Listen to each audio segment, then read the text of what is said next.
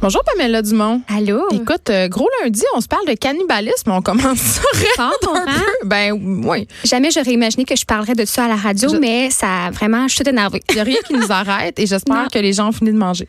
Oui, je, le- je leur souhaite ça, mais peut-être quoi que ça pourrait éveiller certaines choses. C'est on, c'est pas ce que je vais faire aujourd'hui. Et là là. Mais attends, attends, attends, attends. D'abord, il faut que je donne le crédit à la personne qui m'a donné l'idée de parler de cannibalisme à la radio, bien que c'était un rêve enfoui, je pense, parce que je suis de la génération qui a écouté les Hannibal Lecter, Oui, les puis moi, je- parlais au début euh, d'émission de Cannibal Holocauste et de Cannibal Je l'ai pas Férox. vu, mais il paraît que c'est hyper, hyper violent. Ben, c'est très violent, puis euh, ces films-là font une espèce de comeback dans la culture populaire. Évidemment, le cannibalisme, ça fascine depuis toujours. Là, tu faisais allusion à Hannibal Lecter. Évidemment, Ouais. je pense que c'est le cannibale le plus connu de toute l'histoire du cinéma. Oui, qui est très paradoxal aussi parce que Ouais, c'est un brillant homme, qui n'existe pas. C'est une fiction, une série de romans qui s'est tournée après ça en, en film puis en série. Et euh, j'en ai parlé la semaine dernière en sortant de ma chronique de- sur le masculinisme avec euh, le recherchiste ici Alexandre Moranville. Il me dit, il m'a sorti une nouvelle qui s'est passée au début septembre, les 3 et 4. Il y a eu un, un, un sommet de la gastronomie. Je me pouvais plus quand j'ai lu ça. Un sommet de gastronomie où est-ce qu'un un chercheur et professeur du nom de Magnus Soderlund a proposé le sujet en table ronde de est-ce que le cannibalisme pourrait être une forme d'alimentation du futur? Ça en répondant évidemment à la crise climatique, vu qu'on sait que l'industrie de l'élevage en est une des plus polluantes, sinon la plus polluante. Donc, évidemment, sa question se posait d'une façon qui se veut plus éthique que ce qu'on voit dans notre culture populaire de tuer des gens. Non, c'est que- épouvantable. On est vraiment réfractaire. Là. Je sais pas si tu as vu le film Les Survivants. C'est Oui. cette histoire vraie, une équipe, je pense que c'est l'équipe chilienne de soccer qui se plante euh, dans une De montagne. Oui, c'est Ouais. ça. Ou en tout cas, dans les Andes. oui. Puis là, ils doivent s'auto-manger. Là. Moi, je, ouf, ça m'avait Ça, c'est du cannibalisme de survivance, de survivalisme, de, Il y en a eu en famine. Russie pendant la guerre. Ouais. euh, ça, ça s'est vu, là. à chaque fois qu'il y aurait eu des famines dans l'histoire, là, il y aurait eu des épisodes de cannibalisme. Ben, et c'est il y a une hiérarchie dans les formes, les types de cannibalisme, les causes, pourquoi à certains moments Plus il y acceptable ou plus pas. acceptable ou pas. Ouais. Donc cette histoire-là, en fait, les survivants, c'est une histoire vraie. C'est euh, 45 passagers, passagers qui se sont et membres de l'équipage qui se sont écrasés. Mon pire cauchemar. Et au bout de 72 jours, Ah, seulement même- 16 personnes ont survécu. Oui. Ils ont Et mangé ont du jarret. Manger, ouais, de la viande congelée euh, de leur, euh, de leur coéquipier. Un euh, tataki? des membres. Un tataki de Un cuisse. de. bon, on rit c'est parce qu'il y a un petit malaise, évidemment, avec ça. Mais ce que propose Monsieur euh, Soderlund, ben, propose. L'idée dans laquelle il émettait cette, euh, ce sujet-là à la table ronde, Ouais. c'était est-ce qu'on pourrait utiliser la viande des cadavres? Donc, on parle vraiment des défunts. Oui, mais ça dépend Pour- comment il est mort, là. Évidemment, ça dépend comment il est mort. Mais S'il est mort à plein de chimiothérapie, tu peux pas manger Ouais. ça, là? Ouais, ben, c'est ça, justement. Mais cette forme-là, Hey, je suis désolée, finalement- c'était très cru comment j'ai dit ça. Sans Non, non, mauvais jeu de mots. Oui, oui, c'est vrai. C'est pas, c'est, c'est, c'est c'est un peu euh, indélicat. On mais est rationnel, là. On est rationnel, mais c'est sûr qu'il faudrait. Il y a tout un procédé qu'il faudrait observer. Là. Imaginons, déjà, on a de la misère.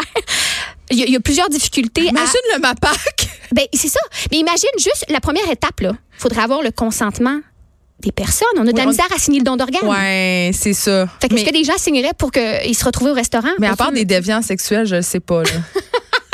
Tu sais Mais- quand même, tu sais quand même qu'il y a plusieurs tueurs en série euh, qui sont reconnus pour avoir euh, mangé leurs victimes. Le plus célèbre d'entre eux étant euh, Jeffrey Dahmer. Jeffrey Dahmer, c'est lequel déjà? Mais il essaie- lui, c'est lui qui essaie de se faire des zombies avec les, euh, les cadavres. Il y avait un petit Ah. tank à zombies. Oui, c'est ça. Mais ça, c'est la forme qu'on voit le plus là, dans, dans, dans les films, dans Oui. les séries, c'est-à-dire l'espèce de, de monstre, euh, et le monstre, entre guillemets, psychopathe Hmm. qui agresse, qui tue. Et ces formes-là, souvent, sont plus de l'ordre euh, ben, euh, psychotique. Oui, Jeffrey Dahmer qui a mangé 17 jeunes hommes entre 78 et 91. Je te- On l'appelait le cannibale de Milwaukee. Mais c'est ça qu'on a en tête aussi. C'est ce que je trouve Oui. un peu, ben pas dommage, mais que dommage, c'est que le sensationnalisme associé au cannibalisme est aussi directement en lien avec le mot, parce que le Ben mot écoute, c'est sûr, là, c'est le plus grand, un des plus grands tabous, là. un des plus grands tabous. Puis il n'y a pas juste ce mot-là pour parler de manger de la chair de sa propre espèce. L'anthropophagie, Ah c'est oui. le terme officiel et qui, il y en a toujours eu, il y en a eu dans l'Antiquité, dans la préhistoire. Mais depuis, le terme cannibalisme est arrivé avec Christophe Colomb, Christophe Colomb qui a découvert l'Amérique et qui a rencontré euh, les peuples qui l'ont nommé Caraïbes, dans les Caraïbes, là, dans le nord du Venezuela, des tribu qui se nommait pas comme ça, mais lui, les appelait Caribes, et euh, proche de Canis, homme-chien, et il les décrivait comme mangeant de la chair humaine. Ben, en Afrique aussi, euh, c'est une tradition qui est encore lieu aujourd'hui, notamment lors de certains rites funéraires. On mange certaines parties des défunts. C'est des pratiques qui sont religieuses et qui ont encore lieu. Ben, on pourrait comme, c'est ça que j'ai trouvé aussi comme euh, intéressant à, articuler, c'est-à-dire que cette nouvelle forme potentielle, peut-être dans certains, dans quelques siècles de cannibalisme environnementaliste, selon. Je pense qu'on va manger des criquettes avant, Pamela ben, Dumont. ça de même, là. Ben, c'est une des solutions, mais tu sais, si on pousse à l'extrême, ça ressemble beaucoup au cannibalisme par rituel, rituelique.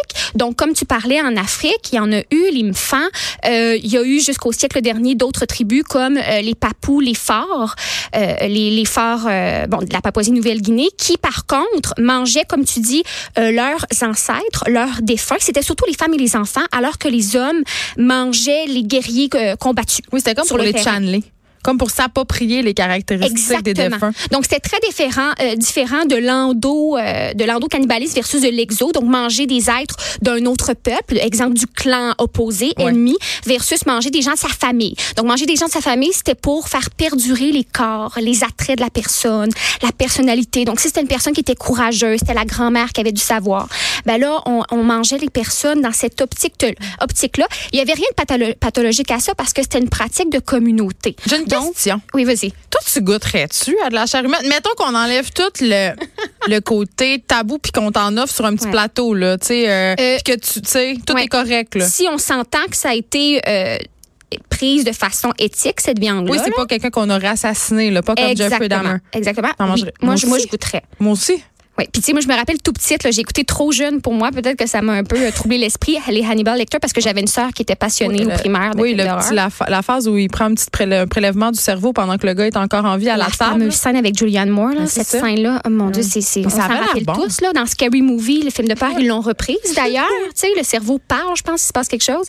Mais euh, moi, je, je, me rappelle aussi de l'origine du mal, qui était un moins bon film à, mon avis, là, avec l'acteur euh, Gaspard Ulliel, qui, qui parlait justement de l'enfance de Hannibal Lecter. Et il parlait de son obsession. Il, lui, hiérarchisait les parties du corps, lesquelles seraient euh, les, meilleures. Et les joues le étaient le morceau euh, de convoitation par excellence. Ben là, attends, là, euh, oui, mais c'est la même chose pour tous les animaux. Les parties ben, grasses, les jeunes animaux aussi, comme le veau, l'agneau, ben, ça serait la même chose pour les bébés le humains. Cerveau Je suis Mais, pour, mais moi, c'est une scène en particulier là, où est-ce que les joues sont comme la pièce, la pièce qui, qui, qui, qui sur le piédestal. Moi, je me rappelle tout petit de m'être dit, ben, Colin, si je pouvais, je goûterais peut-être à ça. Hey, mangeriez-vous ça de la chair humaine? J'ai envie de vous entendre quand même parce que c'est, tu sais, on est, il y a un petit malaise en studio quand même, là. Ouais, ouais. C'est, c'est très, très, très tabou. Ouais. Est-ce que vous mangerez la, chair humaine? Euh, écrivez-moi.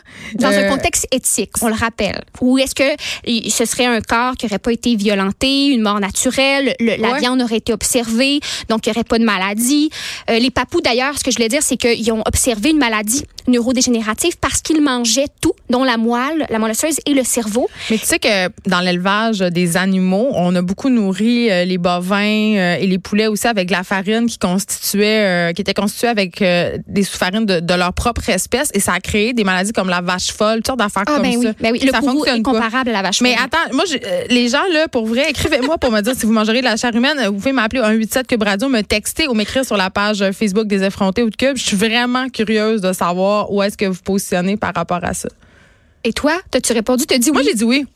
Moi, je faut dire jusqu'au bout. Euh, puis j'ai pas de. Oui, c'est sûr qu'il faudrait pas que ça soit. Euh, il ne faudrait pas que ça soit d'une provenance problématique. Mais moi, quand il est question, c'est euh, toute l'affaire de manger des insectes, euh, puis tout ça, est-ce que vous mangeriez du chien ou du chat? Là? Moi, ben, exactement. Moi, c'est oui. Puis ce que je trouve intéressant d'aborder le sujet du cannibalisme, oui, on parle du sensationnalisme de ça, mais vraiment concrètement, c'est que ça nous repositionne dans notre mode de vie très spéciste.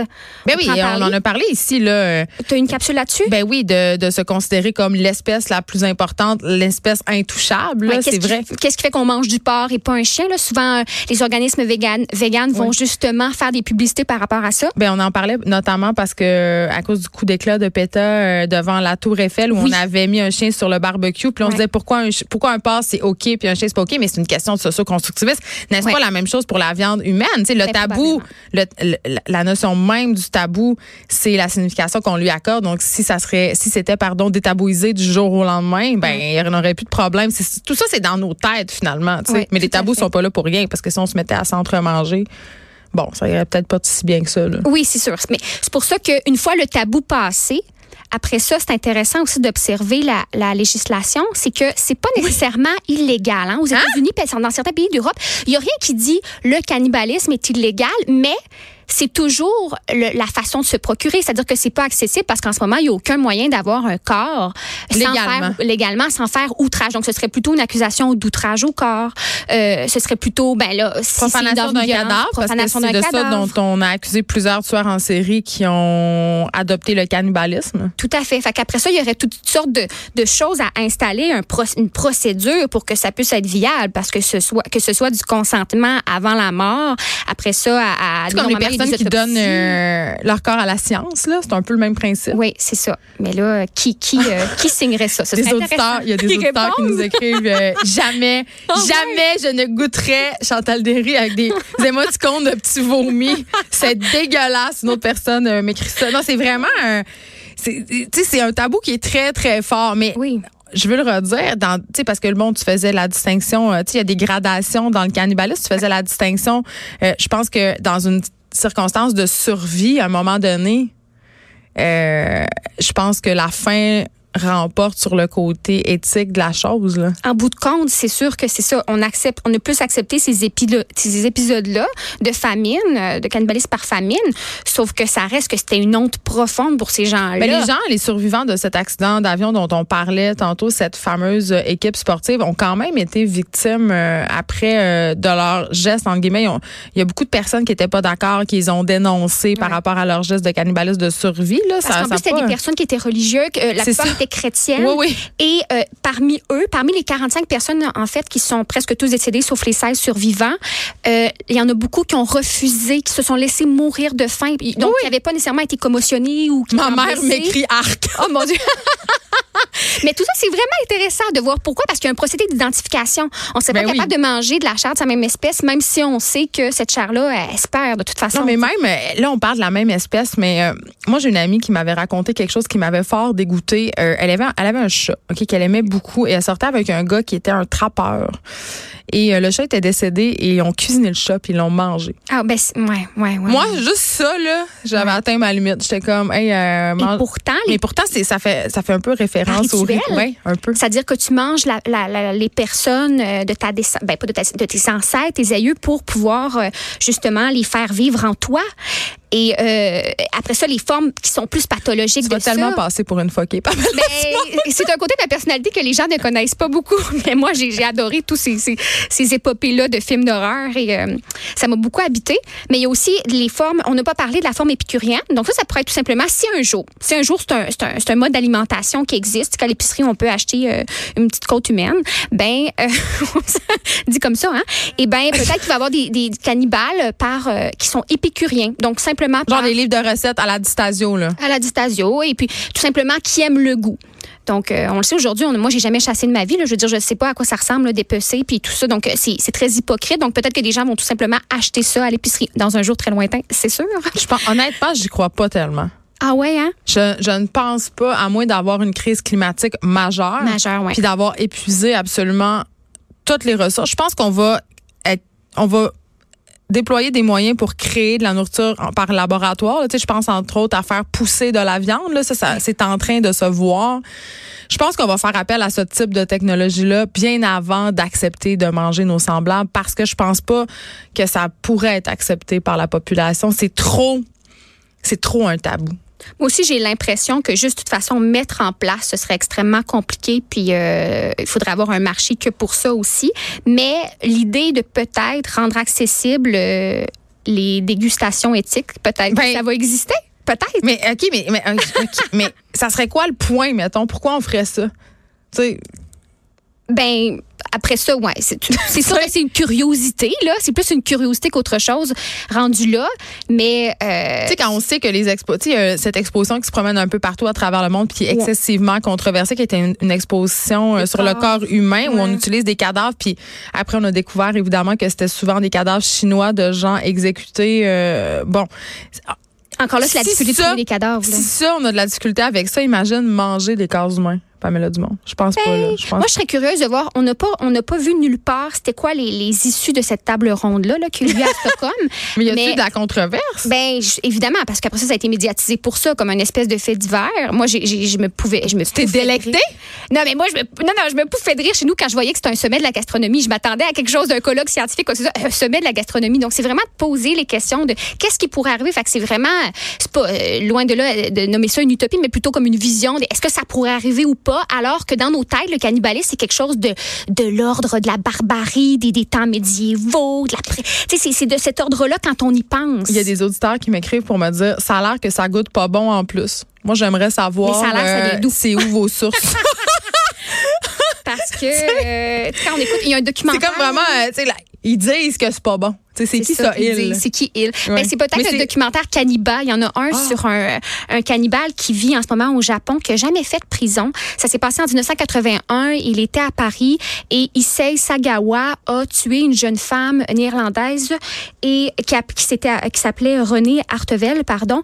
Et euh, c'était vraiment un cannibalisme d'ordre plus sexuel aussi, évidemment dérangé. c'est une autre dimension. C'est une autre dimension. Mais lui, il, il, il raconte ça. Il a écrit 19 livres, Geneviève, 19 livres qui décrivent ça, son meurtre et son goût pour la, la Hey, viande. rendu là, là c'est du fétichisme. là. Ça, c'est du Ben oui. fétichisme. Sauf que ce qui est spécial, c'est qu'il a été, je sais pas pour quelle raison, il a été jugé comme euh, impossible, invalide de, le- de, de, de faire le jugement, le procès en, Mais en le France. Japon, c'est un pays où on vend des petites culottes de collégiennes usagées dans des machines distributrices des gares de métro. Là. Je dans les machines distributrices, parce que ça, je pensais qu'avec. Orange and New Black, c'était partout. Là, Non, il y, a des, euh, il y a des machines distributrices avec des, euh, des culottes de jeunes euh, collégiennes usées dans, partout dans, la, dans les villes japonaises. Que C'est là qu'il a pu Ceci explique peut-être cela. Cela, exactement. Mais c'est quand même fascinant de penser qu'il était en liberté sous un autre nom puis qu'il a juste eu 18 mois de suivi psychiatrique parce qu'évidemment, ça, ça, il y a un trouble derrière. On les euh, il prenait où ces cadavres, on le sait-tu? ben, lui, il a pris. on- de ce qu'il dit, de ce qu'il raconte à chaque fois, c'est seulement cette aventure-là où il a tué la femme et il l'a mangée. Et ensuite, il a été expatrié chez lui. Il y a, il a eu un suivi psychiatrique de 18 mois. Et aujourd'hui, il y a eu un documentaire qui est sorti qui s'appelle Cannibal où, euh, moi, je l'ai pas écouté parce que ça me tentait pas. Là, je trouvais que Ben, faut, euh, faut être, de- tu sais, faut, faut, faut être dans un mood. faut là. être dans un mode. Et puis la réalisation, je pense qu'elle est assez intense. Il y a des gros plans sur sa bouche quand il raconte l'acte. Ah, ouais. Je me dis, ah, mon Dieu, c'est donc bien mettre une couche par-dessus une autre couche. J'ai vraiment envie de voir ça. Ouais. Exactement. Mais euh, tout ça. Pour... Puis souvent, il y a aussi du cannibalisme dans les temps médiévaux. Il y a des femmes qui ont. euh, ça a été beaucoup rapporté dans la littérature. Donc c'est intéressant parce que souvent, on voit plus des cas d'hommes cannibales. On peut penser aussi. Mais euh, ça a été utilisé euh, au niveau de la sorcellerie aussi. Là. On l'accusait Oui. beaucoup euh, pendant l'Inquisition, les femmes, de manger des bébés. C'est vrai, on voit ça Ah dans. The Witch, le film là, qui est sorti il y a quelques années seulement. Ouais. C'est ça, là, la vieille sorcière, elle peut se rajeunir en mangeant un petit bébé. Là. Ça, bon, ou en se baignant dans le sang de bébé. En, En tout cas, hey, écoute, euh, bon lundi, hein, Pamela Bon Dumont. lundi. Tu vas revenir la semaine prochaine avec un sujet qui, je l'espère... euh, je l'espère pas. Moi, j'ai trouvé ça bien intéressant. Les auditeurs aussi, apparemment, parce que les réactions sont nombreuses, mais sont assez négatives sur le fait de je ne mangerai pas de chair humaine. Mais je- Bon, on est juste deux. Ouais, mais je, oui, je dis, ben, écoute, là, je te dis le live que j'en goûterais, mais je veux dire, si j'avais l'assiette en avant de moi, là, Ça changerait peut-être, oui. peut-être que ça changerait parce que, écoute, Si on euh, te raconte l'histoire de la personne. j'ai pas bon. de problème à manger des grillons, mais le jour où j'ai vu le grillon, il fallait que je me le mette dans la bouche, c'est une autre histoire. Il fallait pas que je m'en rende compte. Tu sais, peut-être si c'était processé, si on Ouais, veut, là, on mais fait une idée. on a beaucoup de barrières euh, psychologiques et le socio-constructiviste est très, très fort. Merci, Pamela Dumont, à lundi plaisir, prochain. Oui.